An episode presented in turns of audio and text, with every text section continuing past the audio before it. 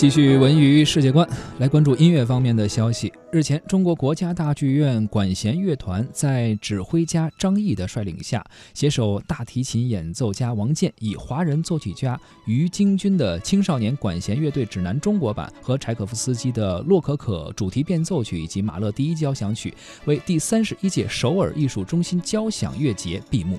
首尔艺术中心是韩国的艺术爱好者们的文化与艺术圣地。国家大剧院管弦乐团曾经在2011年和2013年，分别在指挥家李新草和音乐总监吕嘉的带领之下，在首尔艺术中心为观众们献上精彩的演出。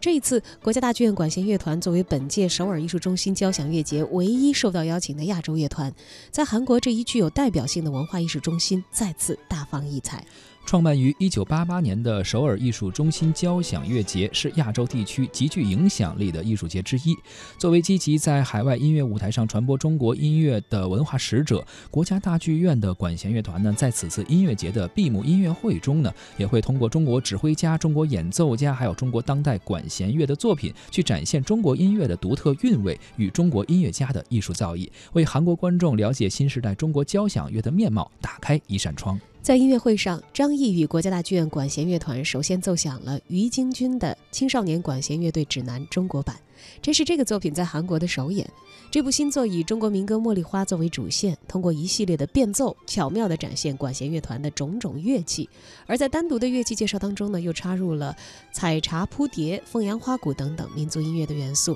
具有非常浓郁的中国味道，赢得了首尔观众热烈的喝彩。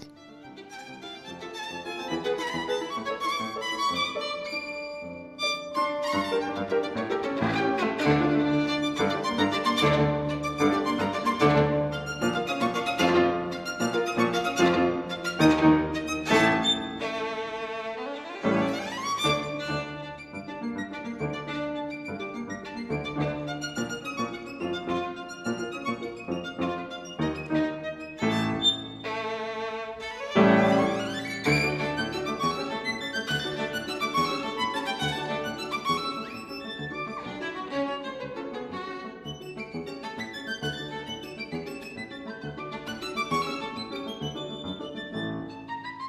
Música